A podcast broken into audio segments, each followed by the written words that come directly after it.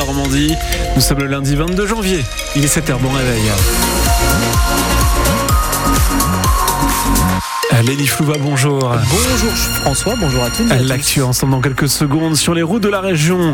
Un mot sur la départementale 227. Attention, un arbre est tombé sur la chaussée, nous a signalé Eric il y a une petite demi-heure euh, dans les deux sens de circulation entre Émieuxville et Sanerville. En effet, il y a eu du vent, donc attention en prenant la route ce matin et dites-nous hein, si vous rencontrez des difficultés à 02 31 44 48 44. Il y aura du vent aussi aujourd'hui, euh, Léni. Oui, du vent et des températures douces aujourd'hui, 9 à 12 degrés ce matin accompagné d'un ciel couvert et pluvieux par moment.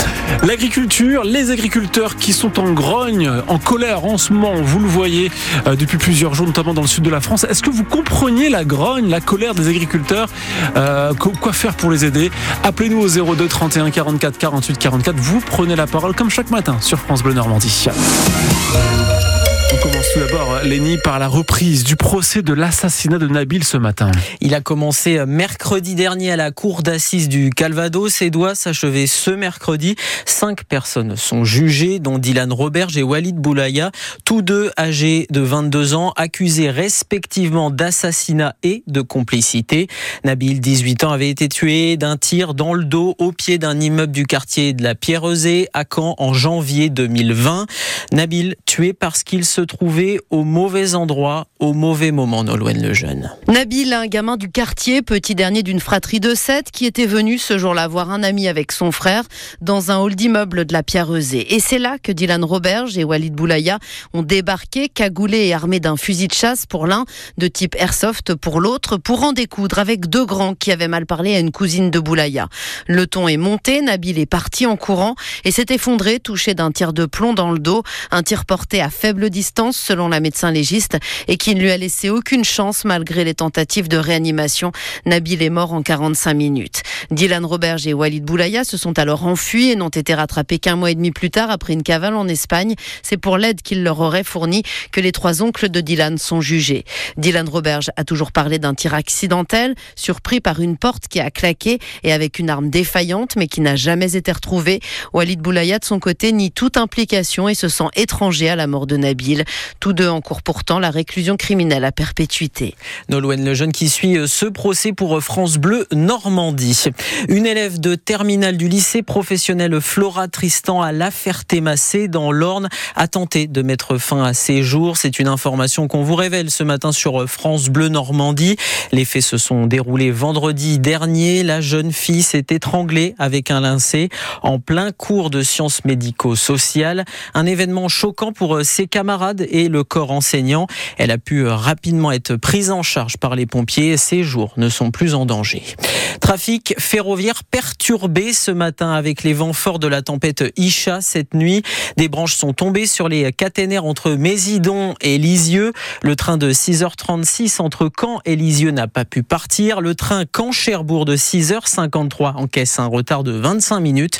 Retour à la normale estimée dans une heure selon la SNCF. 7h04, l'actualité c'est aussi la hausse des tarifs de l'électricité qui était attendue. Elle a été confirmée hier soir par Bruno Le Maire, invité du 20h de TF1.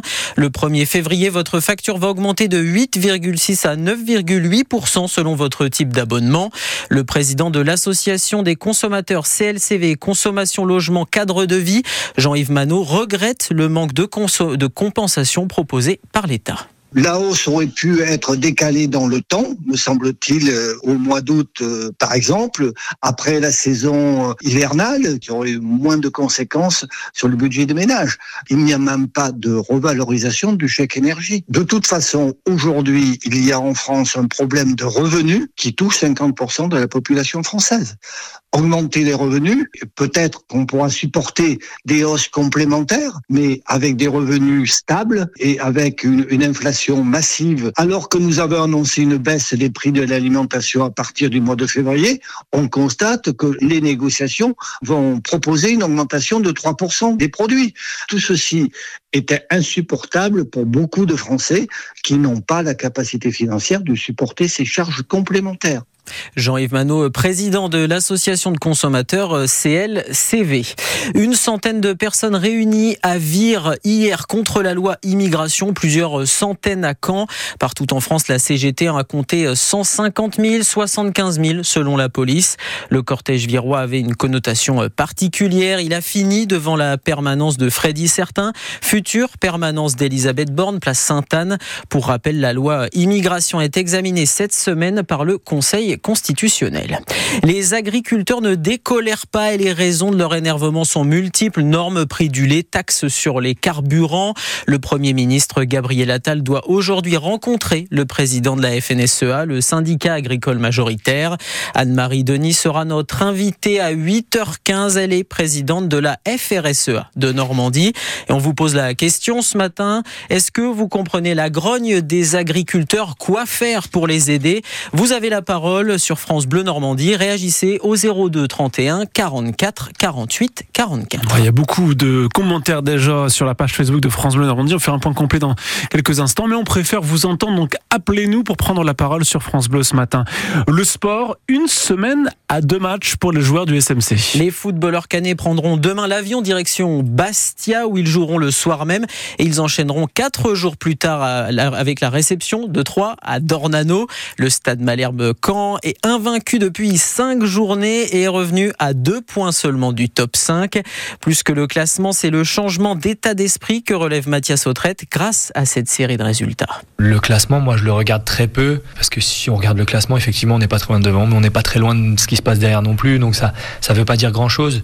Ça paraît être une phrase bateau, mais on regarde on regarde les matchs les uns après les autres. On se concentre sur la performance du moment. Là on a un match à Bastia qui est ultra compliqué à jouer. Il faudra être performant euh, défensivement encore. Va falloir faire mieux offensivement. Et si on enchaîne les matchs avec performance, les résultats tomberont. Et si les résultats tombent, bah, on sera on sera en haut. Moi ce que je retiens, c'est que je vois les, les gars déçus. Je vois le match du Havre. On joue une Ligue 1 à l'extérieur.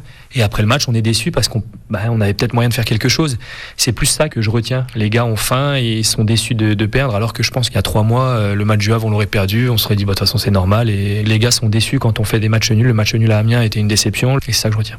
Le point complet ce soir à 18h05, c'est dans Allo Malherbe. Et la revanche des Rennais sur les Marseillais hier soir en 16e de finale de Coupe de France. Les Bretons ont arraché la victoire au tir au but. Longue séance de tir pleine de suspense. 9 buts Contre 8 pour l'OM. Les Brantons euh, rencontreront euh, Sochaux et l'exploit aussi du FC Rouen hier qui écarte Toulouse de la compétition malgré plusieurs divisions d'écart en sa défaveur. Les Rouennais affronteront Monaco en huitième de finale.